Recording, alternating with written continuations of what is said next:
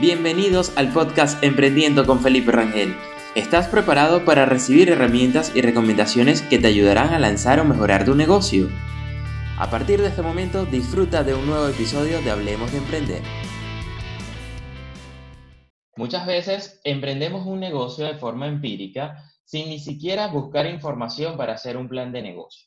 Pero con el tiempo, si no nos enfocamos en mejorar esto nos puede llevar a ser parte de las, estadísticas promedio, que de cada 10 emprendimientos, 7, 8 fracasan antes del año. Por esta razón, presta mucha atención en este episodio, donde conocerás cuatro estrategias cruciales y efectivas para potenciar nuestro negocio. Y sobre este tema, tienen gran conocimiento de nuestro invitado el día de hoy, Carlos García, quien ha ayudado a más de 300.000 personas y es un experto y consultor en el área de los negocios. ¿Cómo estás, Carlos? Bienvenido. Excelente, gracias Felipe por esta invitación. Encantado de tenerte acá y bueno, ya vamos a nutrir a toda esta comunidad de emprendedores con, con todo tu conocimiento para darle estas recomendaciones y estrategias. Excelente, bienvenido será. Carlos, que, con tu experiencia, antes de, de, darle cuáles son las cuatro estrategias con las que vamos a estar desarrollando parte de esta entrevista, toda la experiencia que has tenido y todo ese eh, tantas historias que has escuchado de emprendedores, ¿tienes algún error común que veas que se está repitiendo constantemente eh, dentro del mundo del emprendimiento? Sí, yo creo que el más común es el desconocimiento del camino correcto. Al final, eh, muchas, eh, una, una, persona que va, por ejemplo, una persona que va al campo de guerra, en caso de la escuela militar, pasan por la escuela militar, se preparan, luego hacen ciertos simuladores, eh, practican los simuladores y ven cómo, cómo se va a realizar la puesta en marcha y de allí van al campo de guerra. A diferencia del, pequeño empresario que normalmente lo que hace es tratar de, de vender un producto o un servicio por lo que él conoce que puede hacer, pero no se preocupa por capacitarse, por prepararse, por buscar la información para hacer ese emprendimiento o ese negocio de una mejor manera. Así que el desconocimiento se paga con el efectivo. Y ese es el error común que veo en la mayoría de los nuevos emprendedores, donde salen al mercado sin ni siquiera validar si su producto o servicio va a funcionar y gastan una cantidad de dinero innecesaria para poder este, salir al mercado. Entonces, eh, al final van a pasar por una etapa que es la etapa emprendedora y una etapa que puede durar hasta, tres años, que son los primeros tres años, donde la etapa más difícil la mayoría de los negocios cierran. Y cuando sienten que están viviendo esa etapa, se dan cuenta que lo que ellos creían que necesitaban saber para desarrollar el negocio se queda muy pequeño para lo que es la realidad directamente en el campo de guerra, en el mercado actual, ya que es un mercado tan competitivo, tan cambiante y tan diferente como que no es suficiente solo saber comprar y vender. Y eso también influye un poco entre la visión que tengan y la posición real que tengan, porque en mi caso también veo dentro de los emprendedores que quizás son dueños de negocios, quizás son emprendedores o quizás son empresarios, pero quizás no se sienten, eh, no, no identifican realmente cuál es su posición y quizás consideran que están en otra posición errada. La más común realmente son emprendedores que se consideran empresarios y, y que suelen derrochar rápidamente su, su capital de inversión inicial por ahí.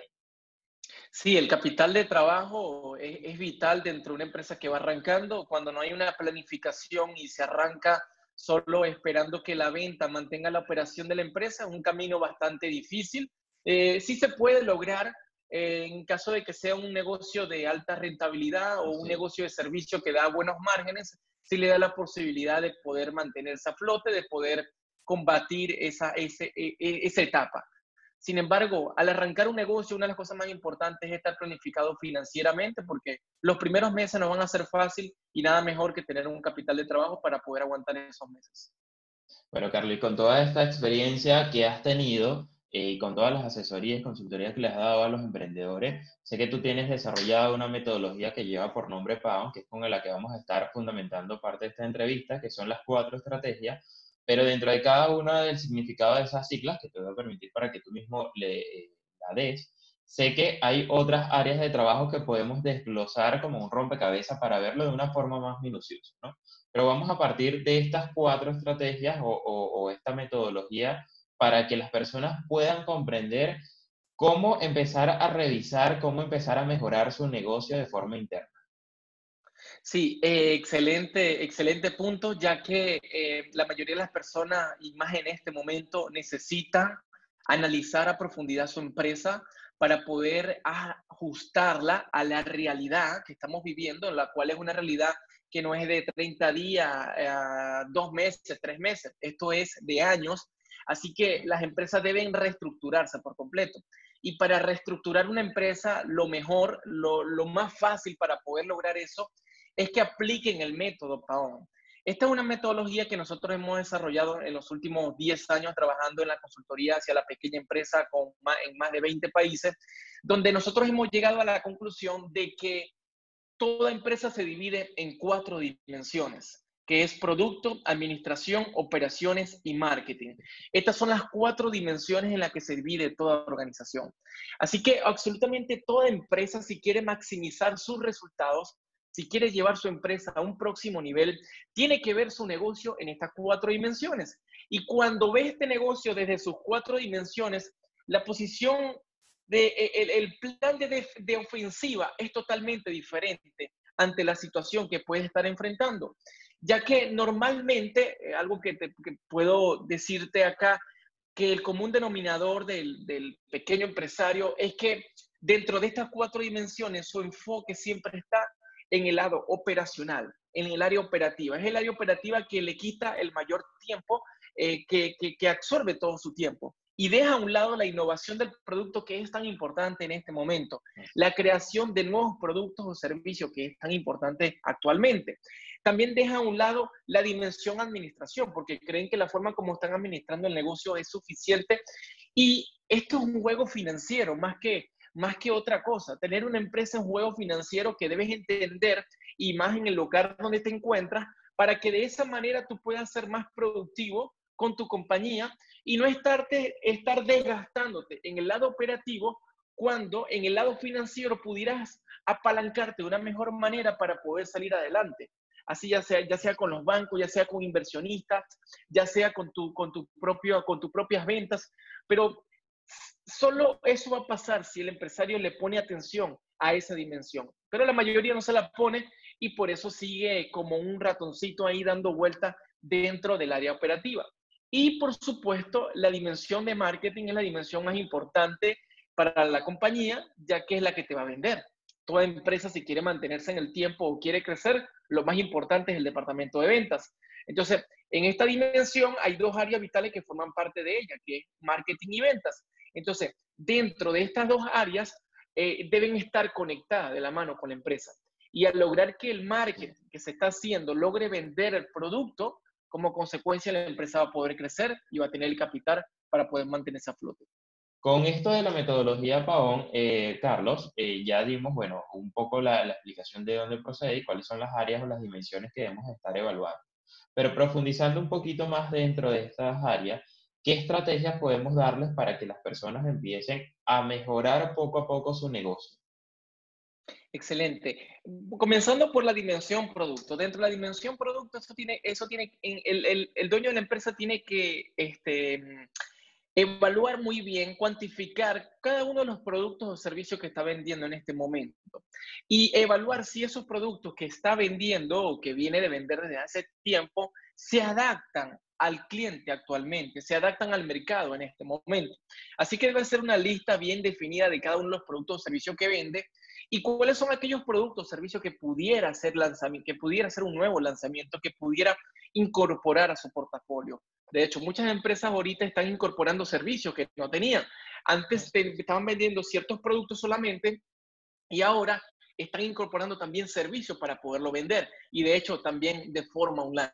Entonces, es ver y, me echar cabeza, como siempre le digo, porque lo que tenemos es que enfocarnos en eso, ya que normalmente no se le da la concentración necesaria que necesita su negocio. Entonces, ahorita lo más importante es empezar a dividir la empresa en estas cuatro dimensiones, comenzando por el producto, cuantificando cada uno de ellos evaluando los nuevos lanzamientos que se pueden hacer y ver cuál se adapta y cuál no se adapta a las necesidades actuales, ya que no podemos seguir perdiendo tiempo tratando de vender algo que no se adapta a las necesidades del nuevo consumidor, porque el, el, consumidor está cambiando todos los días y más en este momento con esto que estamos viviendo a nivel mundial. Seguidamente está la dimensión administración. En este momento hay que definir una estrategia de defensiva a nivel financiero, a nivel administrativo. Eso lo tenemos que tener claro. Y es que esta estrategia de defensiva va dirigida a poder optimizar los recursos de las empresas, donde las empresas ahorita en este momento lo que deben buscar es minimizar esos eh, márgenes de errores financieros que pudieran tener, esos altos costos que pudieran estar pagando, eh, segregar las funciones de, de, su empresa para que de esa manera, si no van a trabajar 10 personas, van a trabajar 5, pero estas 5 siguen haciendo la misma tarea que hacían estas 10. Tienen que hacerlo y de hecho las empresas hoy en día se han visto obligadas a hacerlo, lamentablemente, porque obviamente hay mucho desempleo gracias a eso, gracias, eh, debido, no gracias, debido a esta situación, sin embargo, es, el frente y son las acciones que tiene que hacer un empresario para mantener a flote su organización. Entonces, a nivel financiero, en este momento tienen que bajar la guardia, cuidar los costos, saber realmente dónde van a invertir para poder optimizar los mayores recursos que puedan tener y de esa manera se puedan mantener a flote en el mercado, que es lo más importante. Y a su vez, también deben analizar las diferentes formas de apalancamiento que pudieran tener para poder desarrollar estos nuevos productos que van a lanzar al mercado o a su vez vender más lo que ya están vendiendo, pero de una mejor manera, teniendo un buen capital de trabajo, ya sea con un apalancamiento financiero o ya sea con, con un inversionista o socio que entre dentro de la operación.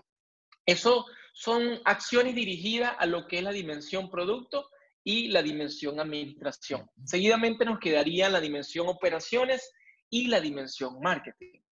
Cuando hablamos de la dimensión operaciones, en esta dimensión básicamente es segregar toda la función, todo lo tiene que ver con todo lo que tiene que ver el proceso operativo de la empresa. ¿Cómo, cómo funciona la empresa? Mira, a muchos se los he dicho, oye, si ahorita tus instalaciones no te, no te están sirviendo de nada, vas a la dimensión de, de esas instalaciones. Es decir, si te toca mudarte, si hay que tomar una decisión de mudarse, hay que hacerlo. Si hay que tomar una decisión de dejar la oficina, hay que hacerlo. Hay que hacerlo porque hay que optimizar todos los recursos que podamos. Por oficina no nos preocupemos, porque mañana salimos de nuevo y la volvemos a rentar. Eso es lo de menos.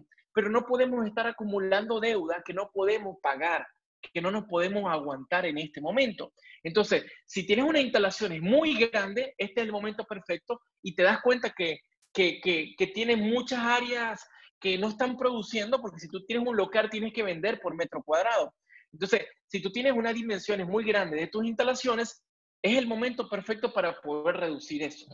Eh, en, estos días estábamos con un cliente nosotros acá en, Estados Unidos, donde este, el local se dividía en cuatro locales, es decir, su, su local estaban rentados los, eran cuatro locales uno al lado del otro, y este, los cuatro locales estaban rentados para hacer uno solo, ¿ok?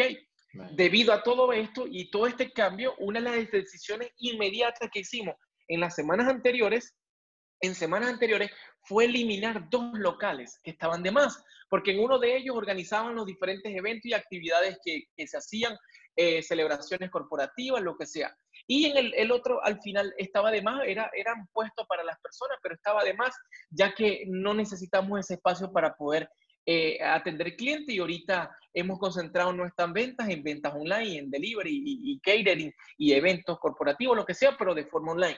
Así que de inmediato pudimos entregar dos locales y nos quedamos solo con dos. Así que bajamos la renta un 50%. Si esta empresa estaba pagando 10 mil dólares en renta mensual, ahorita está pagando 5 mil dólares en renta mensual.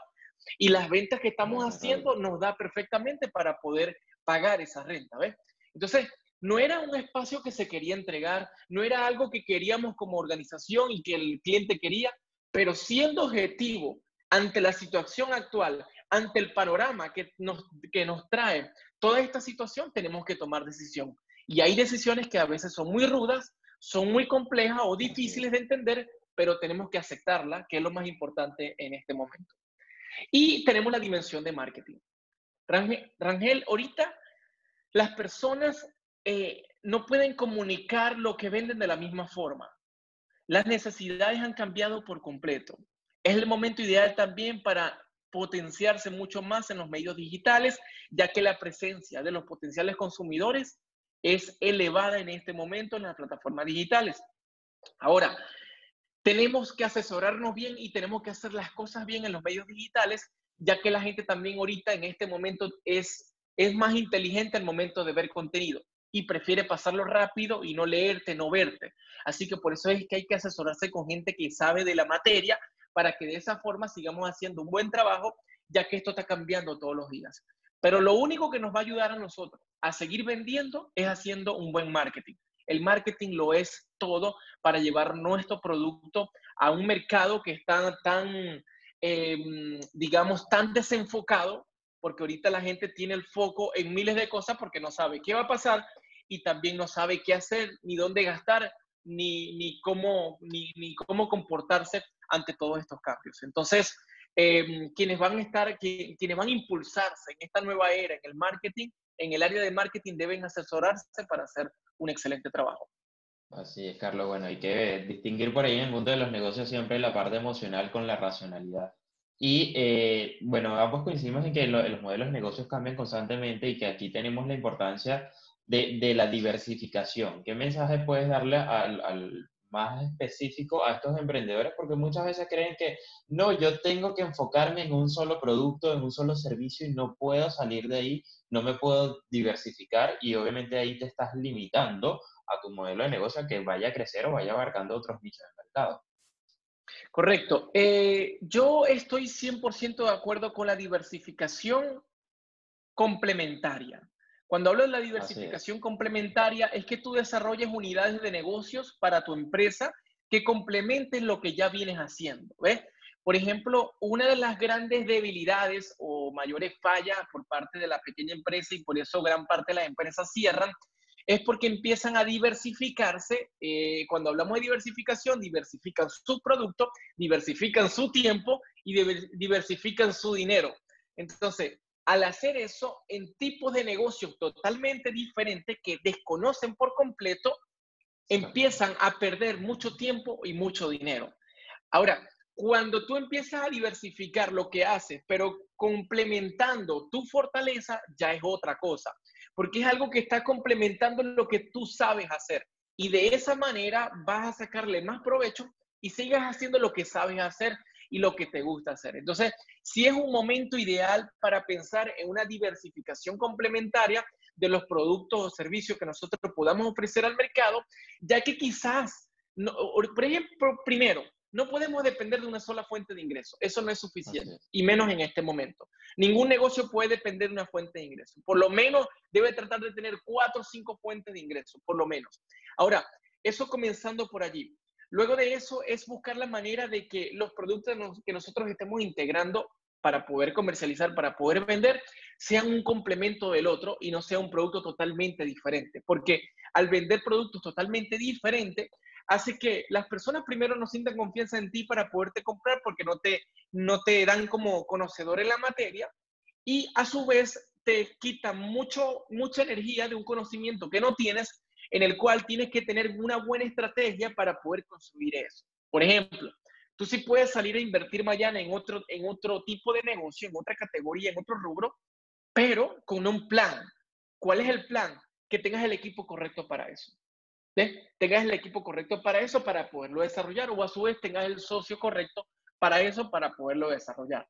Entonces, todo va a depender de eso. Como la mayoría de los pequeños empresarios no cuentan con tanto equipo ni con tantos socios, sino que son ellos mismos, mi mayor recomendación es que diversifiquen sus productos o servicios, pero que esos productos o servicios que están construyendo sean un complemento del otro. Bueno, ya escuchamos a Carlos con todas sus recomendaciones y todo su conocimiento para que empecemos a trabajar y aplicar todo esto eh, dentro de nuestros negocios. Pero bueno, Carlos, lamentablemente el tiempo se nos agotó. Eh, ya tenemos que despedirnos, pero antes de esto me gustaría que le dieras un mensaje final a toda esa audiencia de emprendedores que nos están escuchando, bien sea porque quizás están intentando, esperando romper ese miedo de dar el paso de emprender o los que ya, los están, ya están emprendiendo. Ha dado una palabra clave y es el miedo. Realmente no hacemos nada con el miedo, todo lo contrario. El miedo debe ser nuestro motivo para sacar adelante nuestros proyectos. En este momento hay muchas personas, por la situación que estamos viviendo en este momento, hay muchas personas que están trancadas. Aquellos que iban a desarrollar un proyecto y aquellos que ya tenían un proyecto en marcha y están trancadas, se sienten en colapso y sienten que están esperando con los brazos cruzados a ver qué va a pasar. Realmente no va a pasar mucho, no va a haber una, una diferencia grande. Y es por eso que tenemos que mm, este, aceptar lo que está pasando. Ese es el primer paso, que logren aceptar. Cuando acepten lo que está sucediendo, se van a concentrar de tal manera que eso los va a ayudar a ellos a poder em, orientar su mente a las acciones que tienen que hacer. Así que lo primero es aceptar. Lo segundo es decidir. Si nosotros queremos hacer algo, tenemos que tomar la decisión y tenemos que eh, hacerlo, que, lo, que es lo tercero. Es decir, luego que decidimos, tenemos que accionar. Muchas personas están por allí, quieren hacer muchas cosas, pero no accionan. Se paran todos los lunes motivados para hacer algo y no accionan. Le pasan los días y no accionan. Vamos ya finalizando el año y no accionan. Entonces, la acción es lo que los va a llevar a encontrar los resultados. Dejen de estar haciéndose preguntas sobre qué va a pasar, sobre cómo podemos hacerlo. No, hagan y ejecuten que con la acción van a encontrar el resultado que necesitan tener o el aprendizaje que necesitan encontrar. Y a su vez, el compromiso, realmente mantenerse comprometido en este momento y ante cualquier situación, mucho más cuando una empresa está arrancando, es lo más importante. Una de las cosas que mantiene más comprometidas a las personas es cuando las personas hacen lo que realmente les gusta, les apasiona y saben y creen 100% o 1000% en lo que están haciendo. Entonces, el mantenerse comprometido es clave, ya que la mayoría de las empresas que cierran simplemente porque no tienen un nivel de compromiso alto, simplemente están haciendo su negocio como si fuera una labor por cuatro o seis horas de trabajo y, cuando realmente tienen que duplicar ese tiempo de dedicación y de enfoque para poder maximizar los resultados en una empresa. Gran mensaje de Carlos García. Muchísimas gracias una vez más por estar con nosotros en este espacio. Te hablemos de emprender. Gracias también a toda la audiencia que nos acompañó. Habló para ustedes Felipe Rangel. Recuerden mi cuenta de Instagram como arroba soy Felipe Rangel. Y nos escuchamos en un próximo programa de Hablemos de Emprender. Terminamos esta sesión, pero te espero un nuevo episodio y recuerda que puedes suscribirte en tu plataforma favorita para continuar escuchando este podcast a través de Spotify, YouTube, Apple o Google Podcast.